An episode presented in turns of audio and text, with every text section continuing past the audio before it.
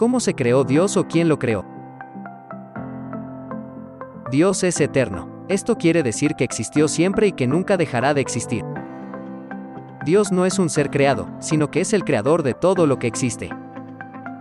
Nadie lo creó, Él existió desde antes del comienzo de los tiempos.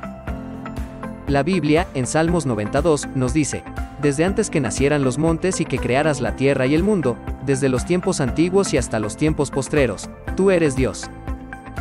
Para Dios no existen ni el tiempo ni el espacio como para nosotros, sino que Él está presente en todo tiempo y en todo lugar. Es un concepto difícil de entender para nuestro pensamiento humano, pero la realidad es que Dios no tiene principio ni fin.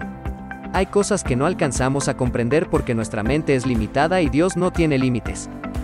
Pero el mismo Señor nos explica en Apocalipsis 1.8. Yo soy el Alfa y la Omega, dice el Señor Dios, el que es y que era y que ha de venir, el Todopoderoso.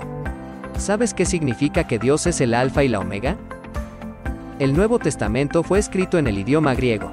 Alfa es la primera letra, y Omega es la última letra del alfabeto griego.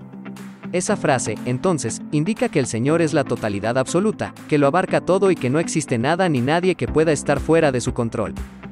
La existencia está delimitada por el tiempo y el espacio, pero como ya dijimos Dios es eterno y además la Biblia dice que es omnipresente, que puede estar en todos lados al mismo tiempo por lo cual Dios simplemente es.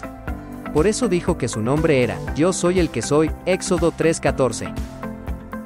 Visita nuestra página y nuestras redes sociales, donde podrás encontrar muchas cosas más. Bendiciones.